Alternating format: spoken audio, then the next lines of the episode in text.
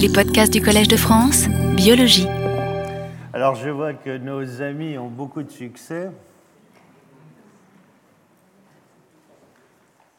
Et vous aurez sûrement remarqué que la liste s'est allongée d'une unité. Le petit dernier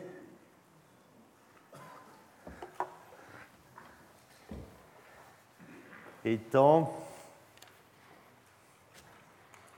tout simplement nous. Alors, je vous parle depuis... euh, Il y a quand même des différences. hein. On est quand même plus joli, quoi. Non. J'ai beaucoup insisté un certain nombre de fois sur le caractère moderne d'avoir un menton. Vous pourrez, euh, tout à l'heure, là bien, vous êtes un peu loin, quoi, hein, mais... Ou alors je peux faire circuler la mâchoire, pourquoi pas, tiens.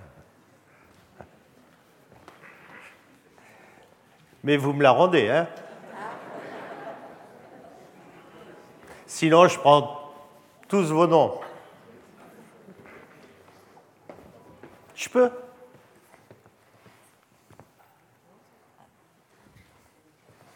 Ce menton, c'est vraiment quelque chose qui est un caractère moderne. C'est-à-dire que si vous partez sur le terrain, si vous faites des fouilles, et si vous trouvez une mâchoire inférieure d'hominidé qui n'a pas de menton, c'est quelque chose qui sera relativement ancien. Si vous trouvez un hominidé qui a un menton, bah, c'est un homme moderne et à ce moment-là, vous serez euh, beaucoup plus haut en termes de temps. Bien. Euh, Aujourd'hui, tout à l'heure, pour le séminaire, nous accueillerons mon collègue, le professeur Eric Croubézy, qui est directeur du laboratoire d'anthropobiologie à l'Université de Toulouse. C'est un spécialiste, je dirais même le spécialiste du peuplement moderne. Vous verrez les méthodes qui sont employées, ce que l'on peut faire et ce que l'on peut dire par rapport à ces populations modernes et à leur expansion. Bon, quant euh, à nous, on va continuer le cheminement de concert entre les Néandertaliens et les sapiens, puisque maintenant on arrive à l'homme moderne. Mais vous imaginez le chemin parcouru, le temps du chemin parcouru, la longueur de ce chemin. On a commencé quelque part entre 7 et 8 millions d'années.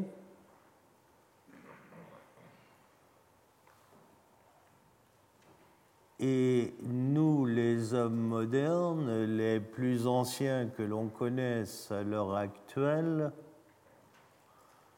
sont au voisinage, voire un peu plus récents que 200 000 ans. Vous imaginez si le bureau qui est là, sur cette estrade, représente 8 millions d'années,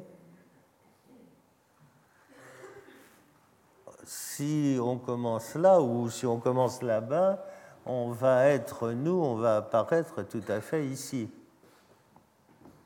Surtout, je le redis de grâce, de grâce, je suis troublé parce que je sens bien, et c'est sûrement un point commun, que vous êtes très attiré par ces crânes. Mais moi aussi, hein, c'est pour ça que je vous les amène. hein. Faire de la paléontologie, c'est avoir des fossiles, c'est regarder des fossiles. Mais surtout, surtout, surtout, je ne voudrais à aucun prix que cet alignement sur le bureau ne vous conduise à penser à une évolution rectilinéaire. Le plus à ma droite étant effectivement le plus ancien, mais il n'est pas l'ancêtre, etc., etc., etc. C'est buissonnant, on est bien d'accord. C'est buissonnant. S'il vous plaît, ne me faites pas regretter de vous avoir amené quelques spécimens de nos ancêtres.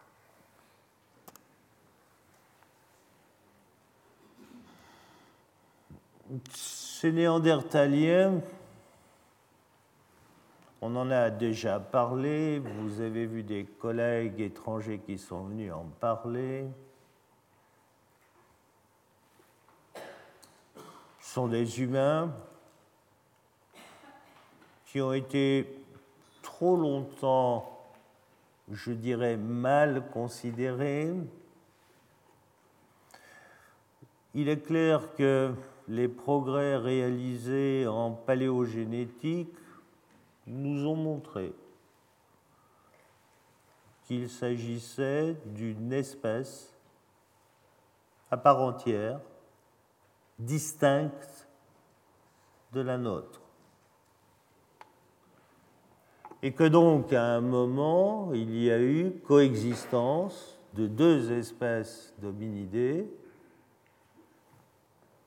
Néandertal, homme moderne.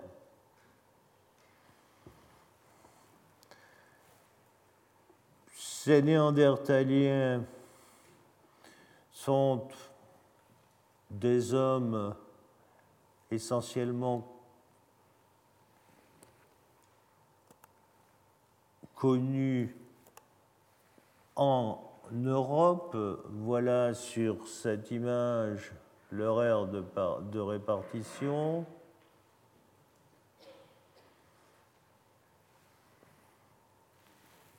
Sont des hommes qui ont une morphologie relativement trapue et en adéquation avec le froid. Ils ont vécu en Europe au moment des grandes glaciations, mais on va en reparler et vous allez voir qu'ils restent sensibles au froid et que quand il fait trop froid, ils se réfugient dans les zones plus méridionales.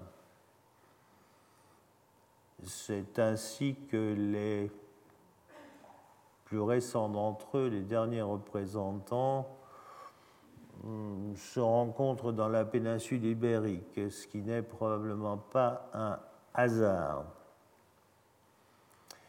Ce sont des humains qui enterrent leurs morts, il y a des sépultures,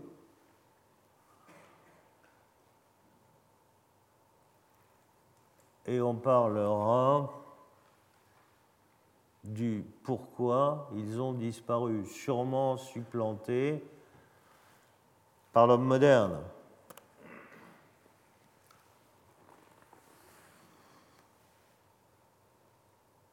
Ces néandertaliens, ils dérivent sûrement de l'Homo ergaster,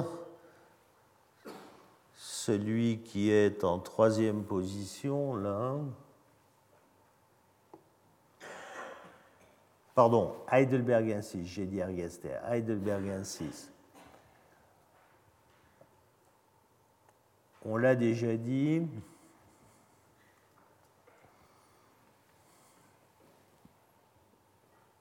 quelque part vers moins 300 000 ans.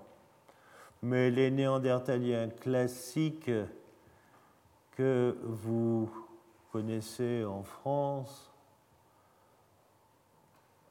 sont plus récents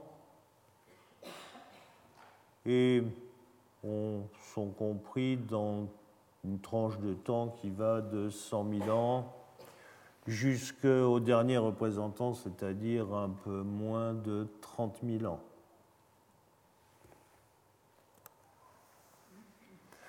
Parallèlement, c'est intéressant, quand on essaie de superposer l'évolution morphologique de ces hominidés à l'évolution de leur culture, de leur industrie, eh bien, on arrive à des schémas qui sont tout à fait comparables. Les Néandertaliens sont les hommes de culture moustérienne, sel moustérien.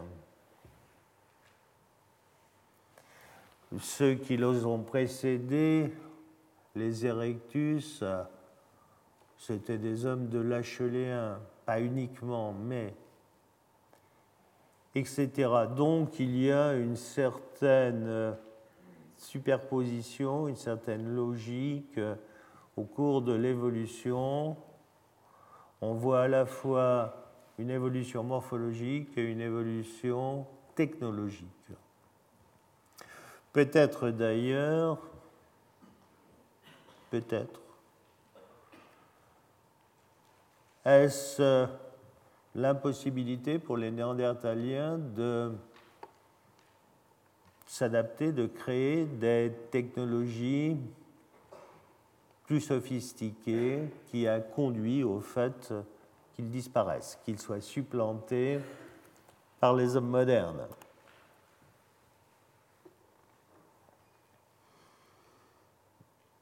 Voilà un néandertalien classique, type la Ferracie en Dordogne,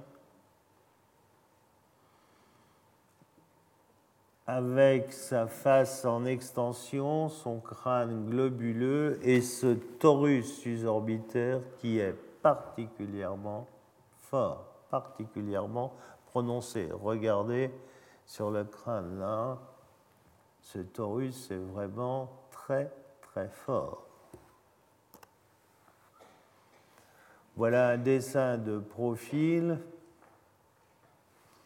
Voilà cette face en extension,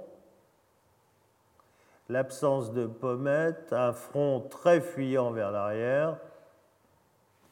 Regardez l'homme moderne à côté, hein, on a un front qui est beaucoup plus vertical.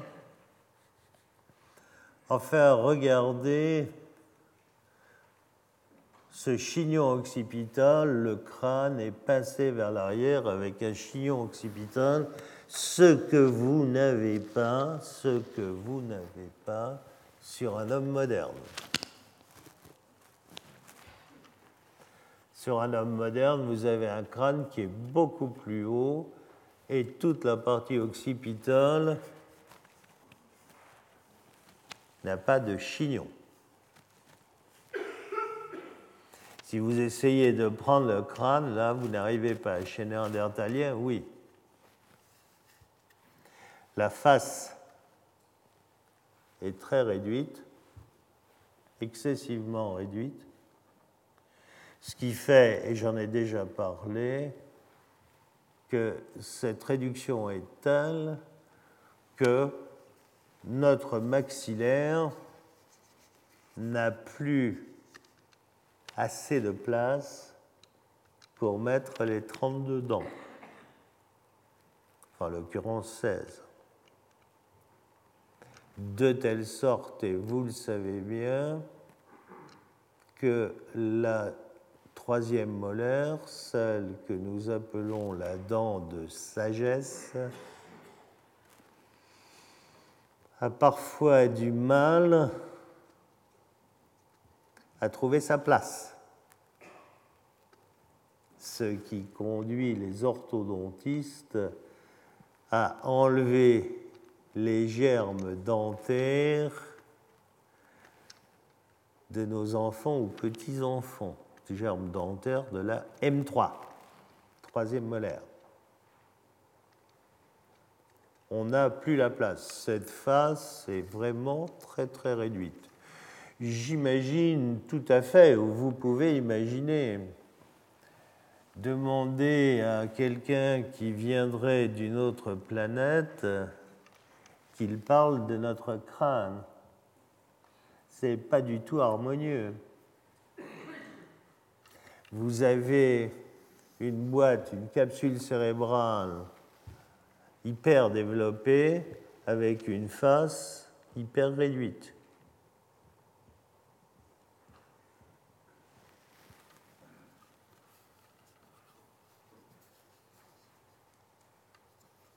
Mais bon,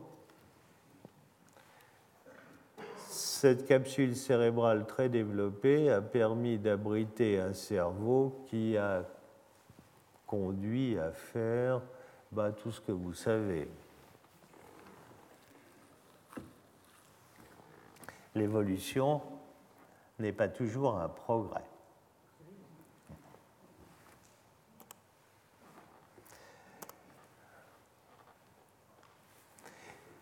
Si vous regardez soit l'homme moderne, soit le néandertalien à côté,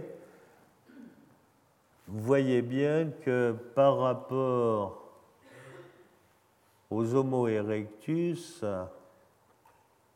il y a des différences absolument énormes. Ces Homo erectus avaient un crâne beaucoup plus platicéphale, beaucoup moins haut, avec une capacité cérébrale beaucoup plus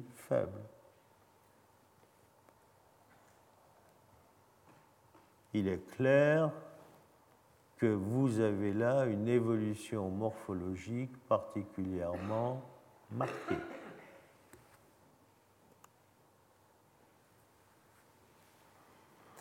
Alors, on a discuté pendant un moment de la taille du cerveau. J'ai déjà parlé de ça.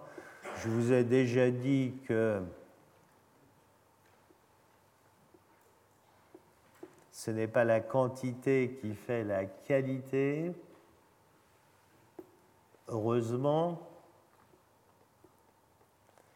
je vous ai déjà dit aussi que au sein de la population humaine moderne, les variations sont énormes, du simple au double, de 1000 à 2000 centicubes.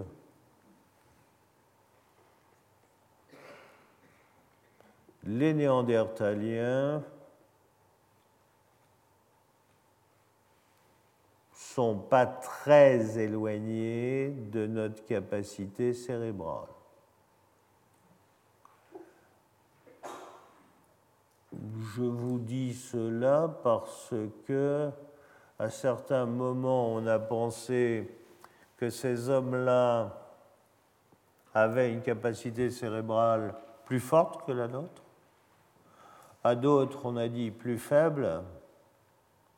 Bon, ils rentrent dans le domaine de variation. Et s'ils ont disparu, c'est sûrement pas un problème de capacité cérébrale qui a fait ça. Ils sont liés à l'industrie moustérienne, ça on l'a déjà dit.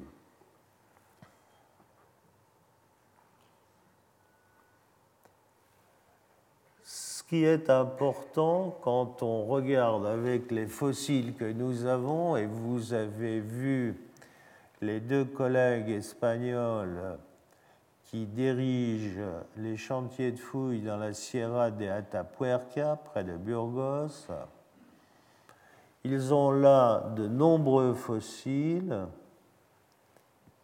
Et qui s'étagent dans le temps entre un peu plus d'un million d'années et quelque chose qui est autour de 300 000 ans, mais il y a des choses encore plus récentes. On voit dans ces populations les caractères néandertaliens apparaître. Et ces caractères apparaissent en mosaïque. Ça, c'est important parce que chez tous ces hominidés, très tôt, quand vous avez des hominidés à 7 millions d'années, par exemple chez Toumaï, il y a des choses comme ça aussi, vous avez des caractères qui sont déjà très dérivés, Certaines parties du crâne sont déjà très évoluées, alors que d'autres sont évolutivement plus en retard. Hein. C'est l'évolution mosaïque, et ça, c'est très caractéristique de l'évolution des hominidés. Et on a tout à fait ça au niveau de ces populations. Il est clair, par exemple, que vous avez chez certaines formes, et c'est le cas dans les formes d'Atapuerca, vous avez la face qui se met en extension. Vous avez les pommettes qui disparaissent. Vous n'avez pas, ou très faiblement, une angulation de l'os malaire. L'os malaire, c'est l'os des pommettes, ici. Alors, alors que l'arrière-crâne n'est pas du tout néandertalien. Vous ne trouvez pas un chignon occipital pincé, etc. Donc on retrouve cette évolution en mosaïque.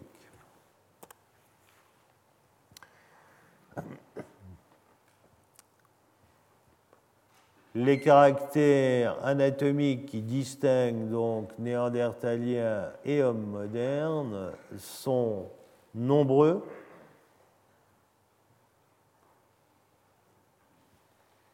Les techniques récentes ont permis de montrer que, y compris sur le génome, les différences correspondent à des différences de niveau spécifique.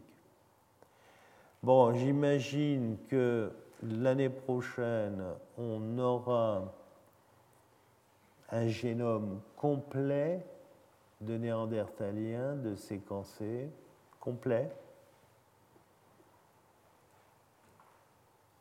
Je vous promets, on en parlera. Si tel est le cas, ça permettra de pouvoir dire dans le génome, dans notre génome, ça, c'est typiquement homme moderne. il y aura sûrement des conséquences à cela. Ça va être quelque chose d'extrêmement intéressant.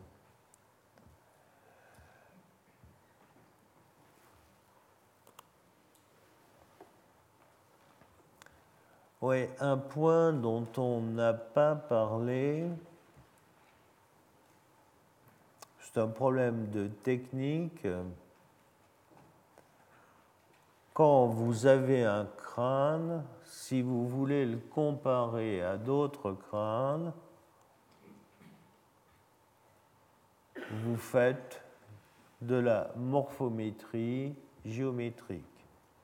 Et pour cela, on a un certain nombre de points repères qui sont les mêmes pour tout le monde. C'est international. Vous en avez sur cette image-là un certain nombre de marqués.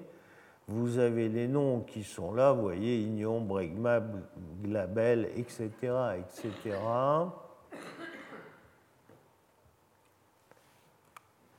Ces points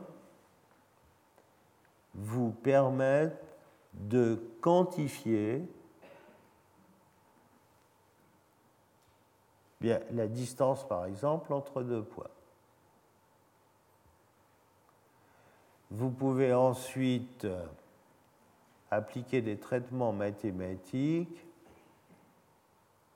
et vous pouvez faire ça à la fois sur des crânes fossiles, mais il n'y en a pas tant que ça, sur des crânes actuels, mais aussi sur des grands singes. Et vous pouvez alors regarder quels sont les rapports et les différences entre ces différents crânes. Vous pouvez établir des arbres et sans rentrer dans les détails. Vous voyez ici sur cet arbre les néandertaliens tout seuls, là, sur une branche, qui sortent ici comme le groupe frère de tous les autres humains. C'est-à-dire que même avec une technique de ce type, eh bien, les néandertaliens apparaissent tout à fait particulier. Alors, ce n'est pas étonnant, hein, quand vous regardez un crâne de néandertalien et que vous regardez un crâne d'humain actuel, ils sont quand même très, très différents.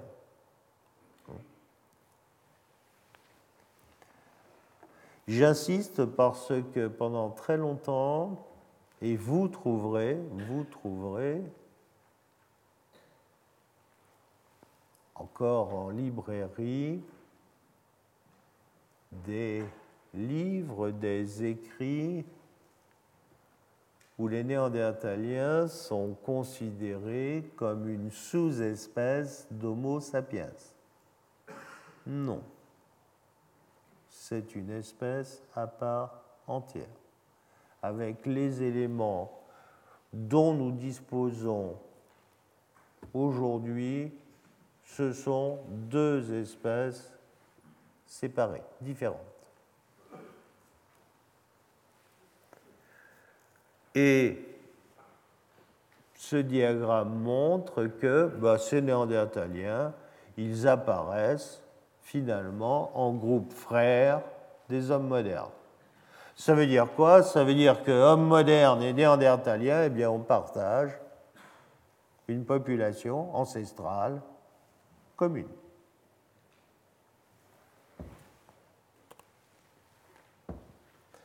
Ça, c'est Atapuerca, on en a parlé. Si ce matin on avait quelques néandertaliens et néandertaliennes parmi nous, au moment où on va se lever, on les remarquerait dans la mesure où ils seraient plus trapus que nous. En moyenne, plus petits, plus robustes, plus trapus.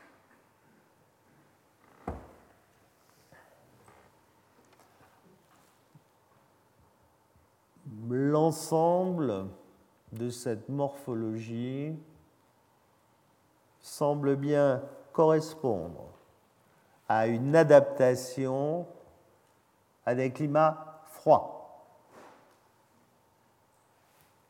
Imaginez, ils ont vécu au moment des grandes glaciations. Hein.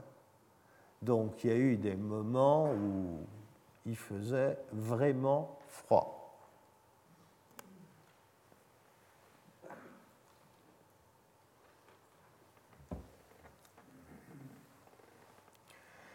Alors, on peut naturellement montrer ça. Et on peut notamment avoir une certaine idée de cette adaptation au niveau du membre inférieur en comparant la longueur du tibia et la longueur du fémur.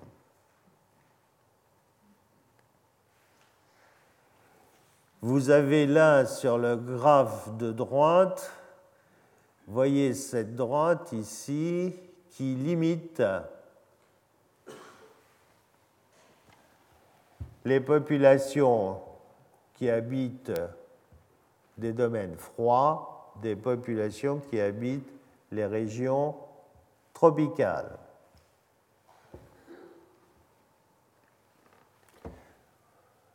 Populations qui habitent le froid, c'est-à-dire les populations qui habitent les hautes latitudes. Eh bien, vous les avez en dessous de la droite et vous voyez que les Néandertaliens, c'est le triangle là, se mettent en dessous. Ils sont du côté des hautes latitudes, c'est-à-dire du côté des climats froids. À côté de cela, souvenez-vous, on en a parlé, KNM 15000,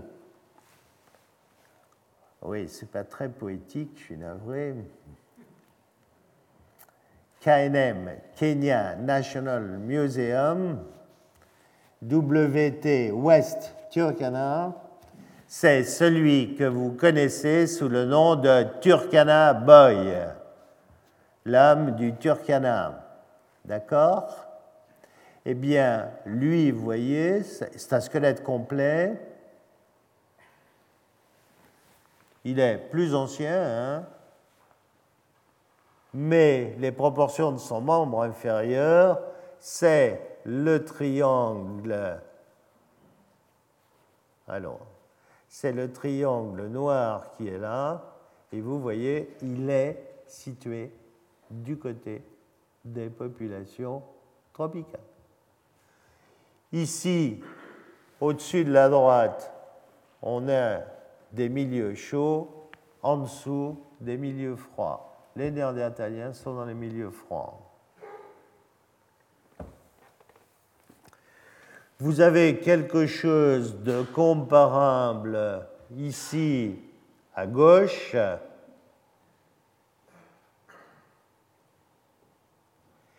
Et vous voyez que là encore, les Néandertaliens se mettent ici avec les lapons, alors que les autres ici sont situés dans des climats chauds.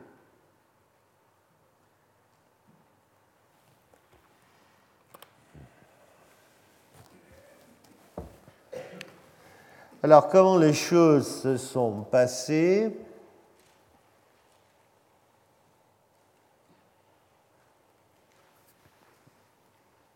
Sûrement une origine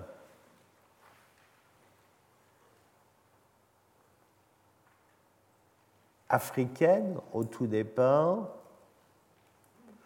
Homo heidelbergensis euh, passe en Europe.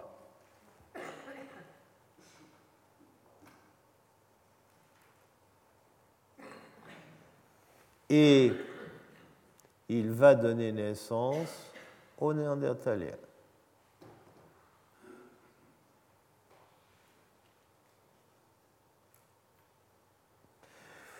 Les Néandertaliens sont des Européens.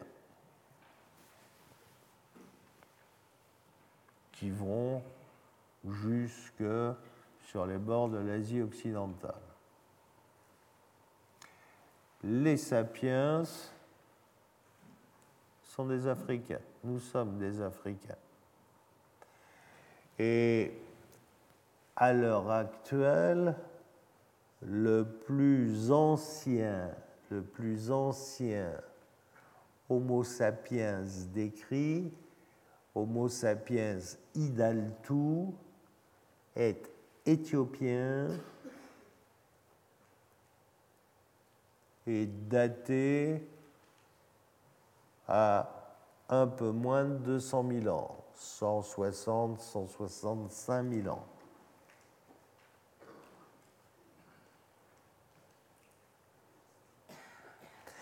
Alors, bien sûr, on peut, à partir de là, imaginer un certain nombre de scénarios. Écoutez, personnellement, l'expérience m'a montré, j'ai une petite expérience, mais bon, j'ai quand même plus de quatre décennies de désert et de recherche sur le terrain. C'est pas beaucoup à l'échelle de 8 millions d'années, mais ça commence à faire un peu à l'échelle humaine. Moi, je reste partisan par économie d'hypothèse des solutions les plus simples. Pour le moment, le plus ancien sapiens que l'on connaît est africain, il est éthiopien.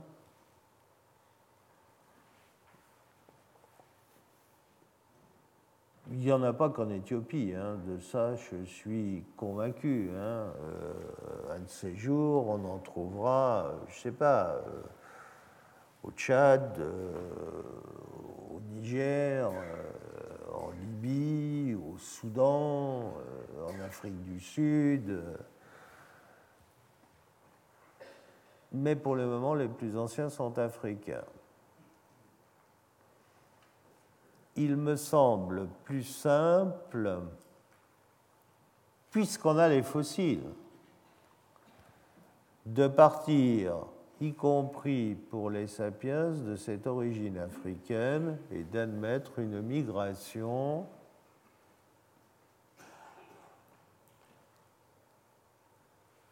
vers le reste de l'ancien monde. Alors, il est sûr que ces hommes modernes, on le verra, qui ont quitté l'Afrique et qui sont passés sûrement puisqu'on en a des restes par le Moyen-Orient, ils arrivent, pour ce que l'on en sait, plus tardivement en Europe. Notre euh, ou l'un de nos ancêtres les plus célèbres que tout le monde connaît, l'homme de Cro-Magnon, Bien, l'homme de Cro-Magnon, c'est 40 000 ans. Donc, ces populations modernes sont arrivées plus tardivement. Mais enfin, à ce moment-là, l'Europe était habitée par les Néandertaliens.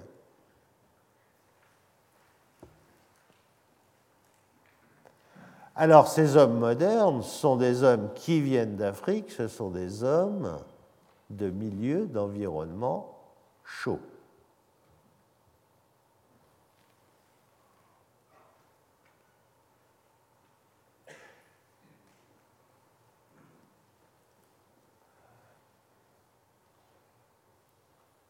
Alors, aussi, oui, récemment,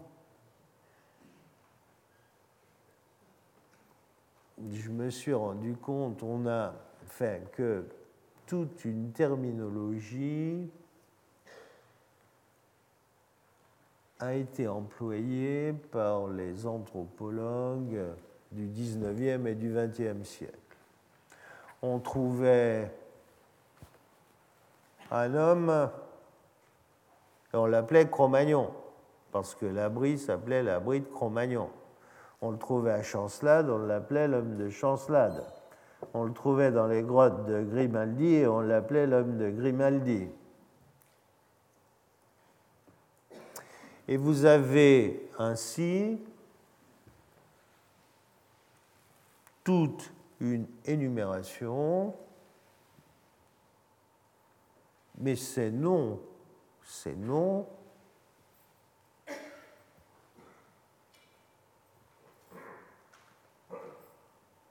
ne sont pas différents des nôtres. Chacun d'entre nous, nous avons notre nom de famille, et bien, eux avaient un nom de lieu géographique.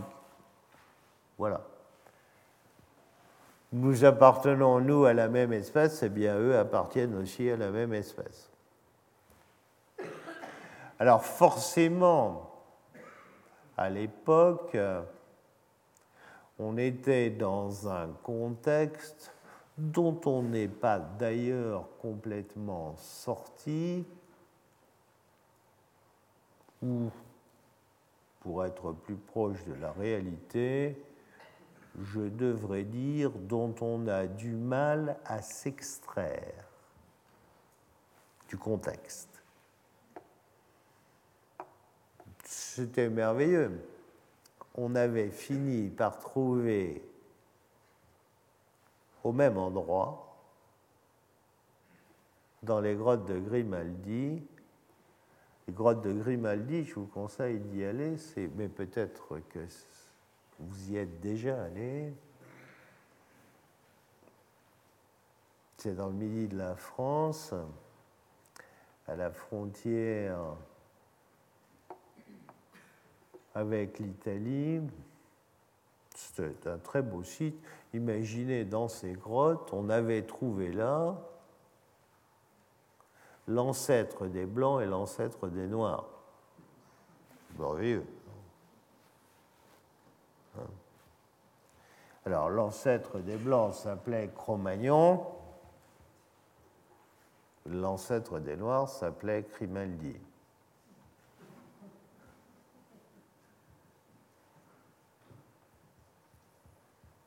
Ça aurait pu créer des problèmes.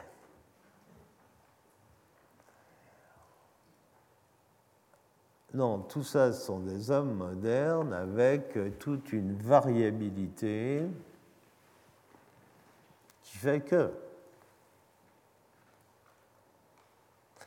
Alors, ce qui est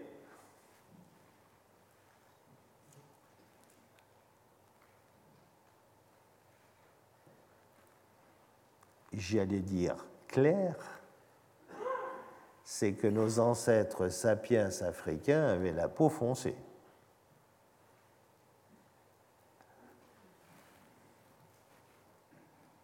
Ah oui. Parce que quand vous habitez, quand vous habitez dans des régions très ensoleillées, avoir la peau foncée est un avantage. Avoir la peau claire est un désavantage. Avoir la peau claire, je le répète, est une adaptation au climat froid.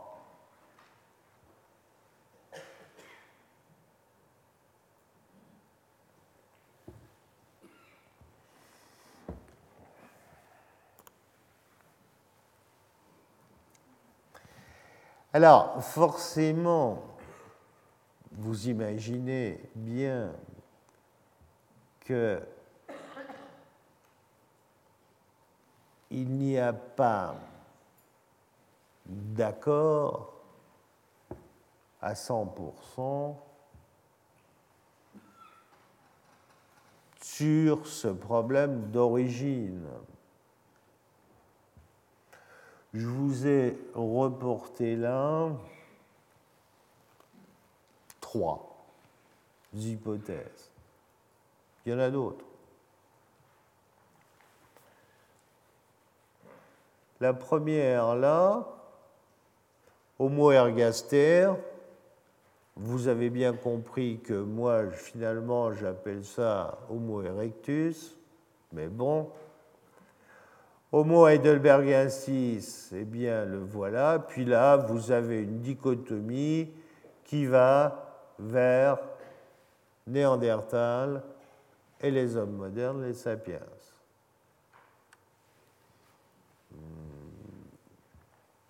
Cette manière de voir, personnellement, me va bien pour ce que l'on sait à l'heure actuelle. Alors,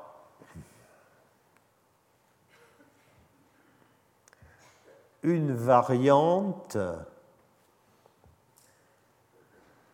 pourrait être Homo ergaster, Homo heidelbergensis, puis là on a Homo antecessor. Ça, ce sont mes collègues de la Sierra de Atapuerca, vous les avez vus tous les deux, Juan Luis Asuaga et Eudald Carbonel. Mais vous aurez remarqué comme moi que l'un et l'autre ne sont pas prêts, y compris à se battre en duel, pour défendre cela. Maintenant, ils disent oui, antécessor, euh, c'est peut-être la même chose que de Manisie. Euh, bon. Je ne pense pas personnellement qu'on soit obligé de passer par cet antécessor. Euh, je ne suis pas convaincu que cet antécessor soit une espèce qui ne soit pas déjà nommée autrement, et après tout, euh, pourquoi pas Heidelbergensis. Quoi qu'il en soit, cette hypothèse-là, allez, c'est l'hypothèse espagnole. Enfin, on a une autre hypothèse là, or qui me paraît être là vraiment, je ne crois pas qu'il y ait nécessité de créer encore une espèce de plus, Homo elmei, qui serait à l'origine des Néandertaliens et des Sapiens. Euh, ça me paraît vouloir compliquer encore plus les choses. Je pense que dans la systématique du genre Homo, si on doit faire quelque chose, c'est plutôt diminuer le nombre d'espèces que l'augmenter. Ce que je viens de dire signifie que personnellement, compte tenu des spécimens dont nous disposons à l'heure actuelle, compte tenu des informations que nous avons, la première hypothèse me semble quelque chose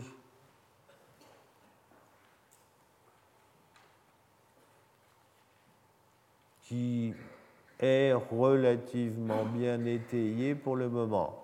Attention, je ne suis pas du tout en train de vous dire que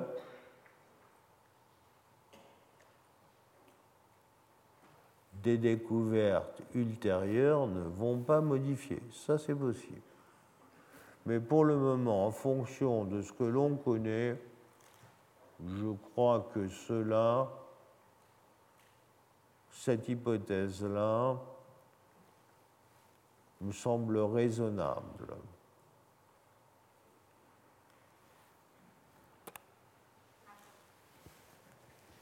Je vous ai dit tout à l'heure que quand ils ont quitté l'Afrique, ces hommes sont passés par le Moyen-Orient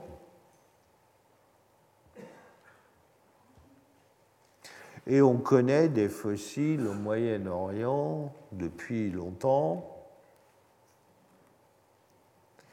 Et au départ, quand on a trouvé ces fossiles au Moyen-Orient, on a imaginé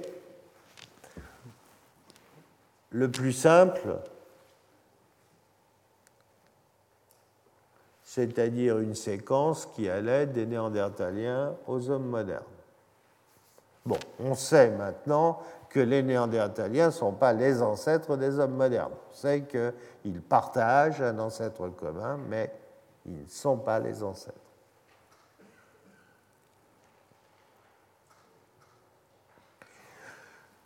Petit à petit, avec les fouilles, avec les nouvelles techniques, on s'est rendu compte que les choses étaient plus complexe qu'on ne l'avait imaginé.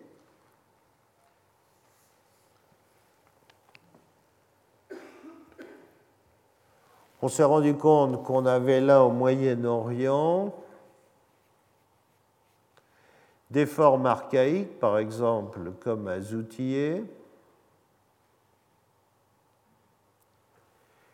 qui étaient suivies par des séquences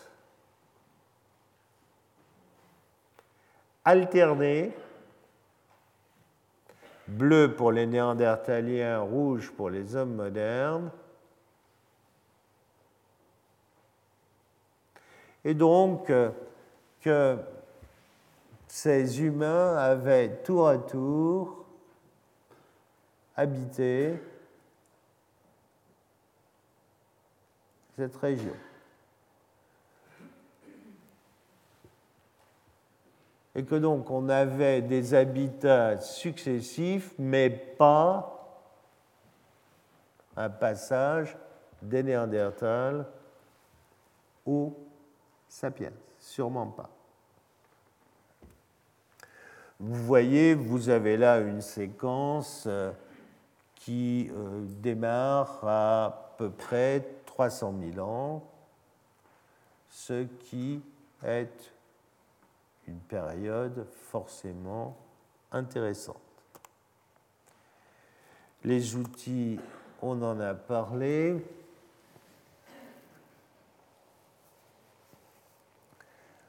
Alors, le régime alimentaire.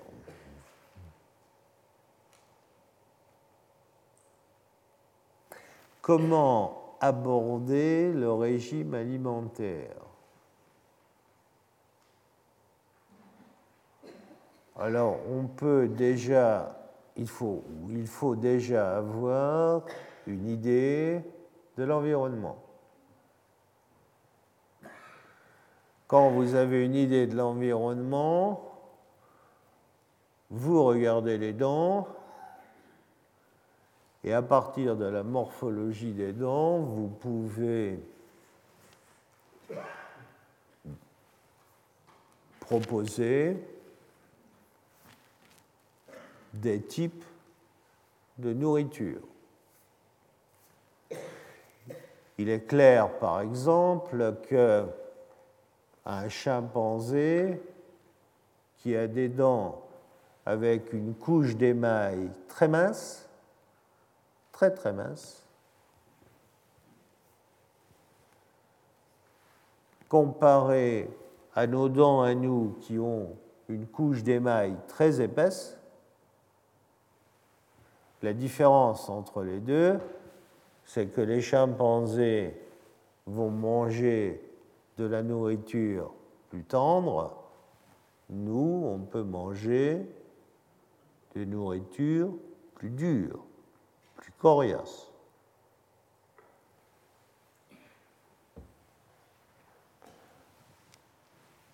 etc.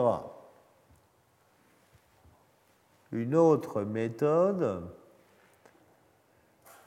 quand vous mangez, les aliments que vous mangez laissent des traces sur la surface triturante de vos dents.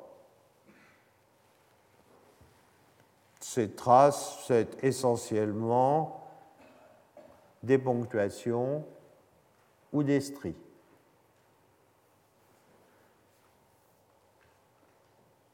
À partir de l'étude de ces ponctuations et de ces stries, on peut, on peut avoir une assez bonne idée de ce que fut le dernier repas,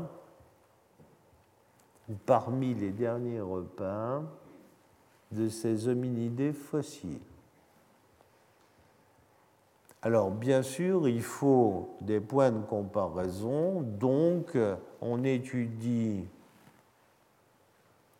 ces micro-usures dentaires chez des animaux actuels dont on connaît le régime alimentaire. Puis après, vous faites la même chose sur les fossiles et vous comparez.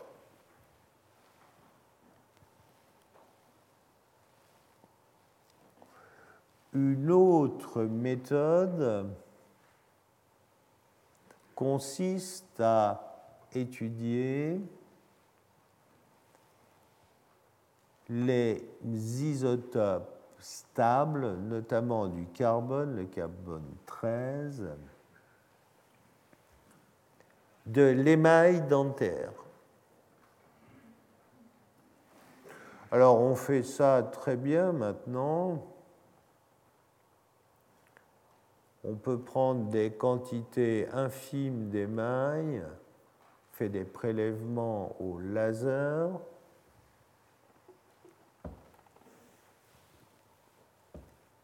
Techniques sont un peu longues, sophistiquées.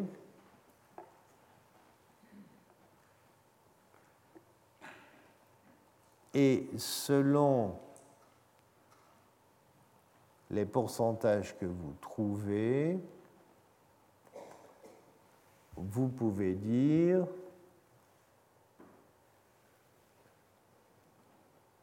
cet animal-là mangeait de l'herbe ou cet animal-là mangeait des branches où cet animal-là mangeait de la viande? Eh bien, si vous faites regarder, vous avez sur le graphe de droite les Néandertals qui sont là avec ce sigle. Les carnivores sont des carrés noirs et des ronds noirs. Eh bien, regardez, le Néandertal se met au milieu des carnivores.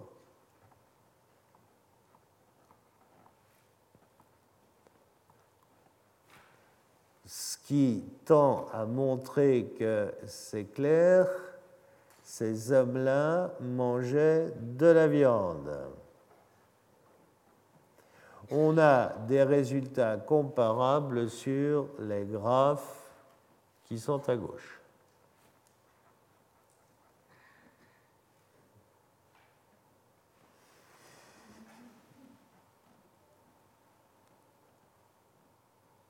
Alors, je viens de vous énumérer beaucoup de méthodes.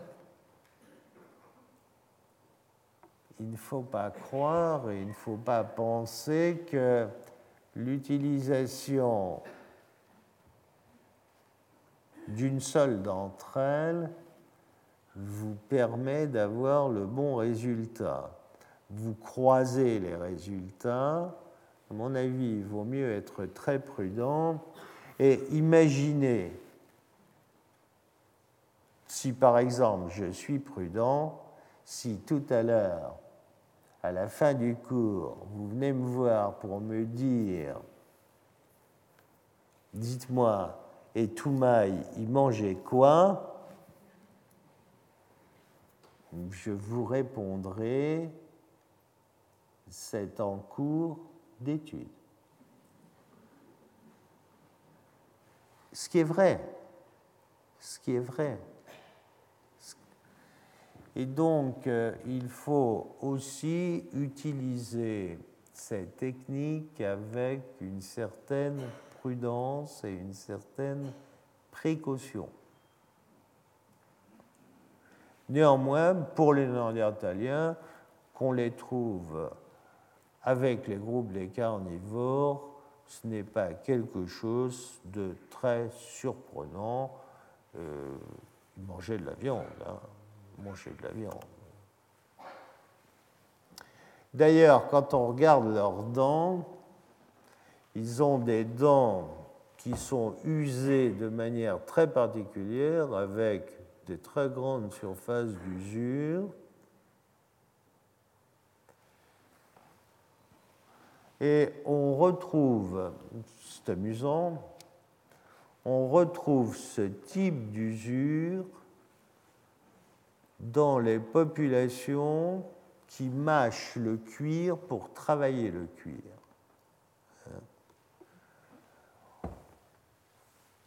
Euh, par ailleurs, vous remarquerez je ne sais pas où est rendue la mâchoire du sapiens actuel. Elle est encore dans le. Où est-elle, cette mâchoire? Elle est là? Eh bien, la personne qui a cette mâchoire, pour le moment, regardez en arrière de la dent de sagesse, en arrière de la troisième molaire, vous avez la branche montante et vous n'avez pas de place. Hein et regardez l'espace ici rétromolaire que vous avez. Vous avez un grand espace entre la branche montante et la dernière molaire. D'accord? C'est une différence très nette. Bon, ça, on l'a déjà dit. Alors, et j'en terminerai par ça, si on regarde au niveau de l'ADN mitochondrial, qu'on connaît chez quelques néandertaliens, eh bien, vous voyez que là encore, les humains modernes apparaissent comme le groupe frère des néandertaliens. Vous avez là les grands singes. Et donc, on a bien deux populations. Les sapiens vont arriver d'Afrique et vont supplanter, éliminer ces néandertaliens.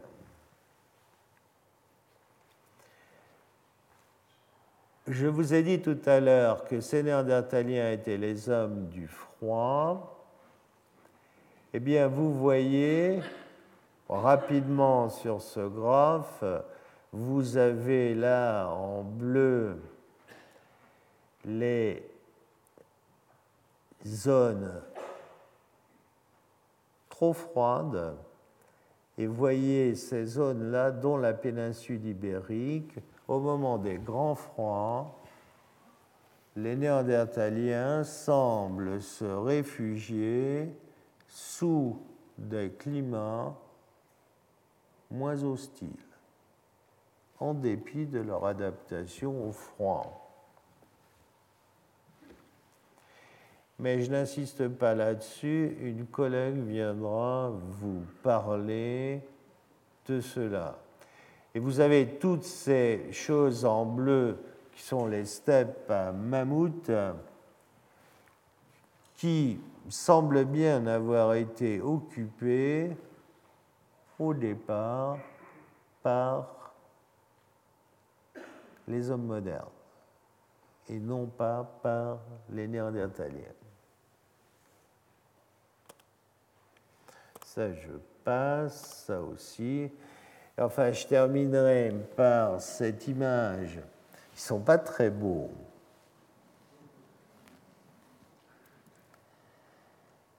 Mais ça aussi, c'était une idée ancienne. Je ne sais pas pour quelle raison.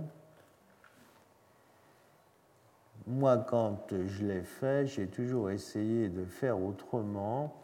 Je ne sais pas pour quelle raison on a toujours voulu représenter nos, ancêtres avec une tête qui n'était pas toujours très engageante.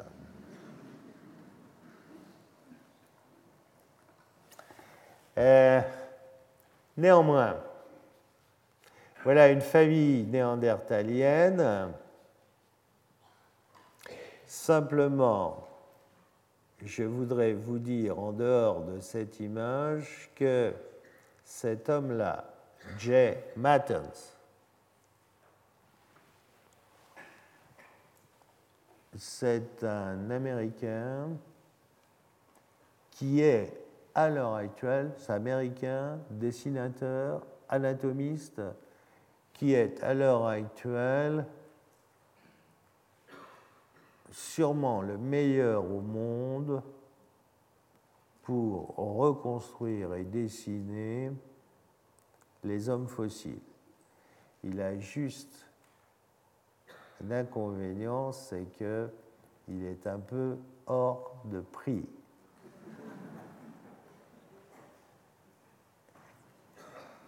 Nous avons en France, à Paris, une artiste, Elisabeth Denes, euh, qui travaille très bien. Et quand on est français, on n'a donc pas de raison particulière d'aller chercher Materns.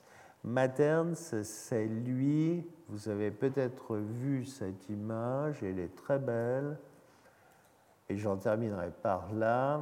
C'est lui qui a reconstruit la tête et l'écorché du plus ancien Homo sapiens connu, Homo sapiens idaltu. Ça fait la couverture de Nature au moment de la parution.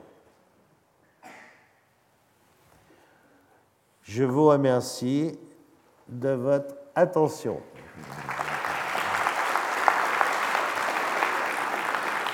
Retrouvez tous les podcasts du Collège de France sur www.collège-de-france.fr.